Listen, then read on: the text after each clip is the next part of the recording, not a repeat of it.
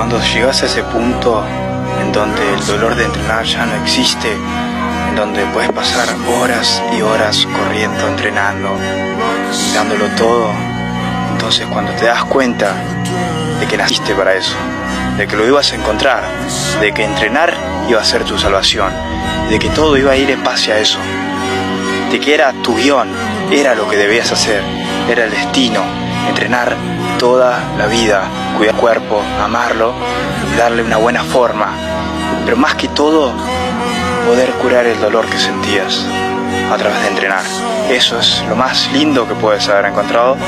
y lo más lindo que podemos hacer.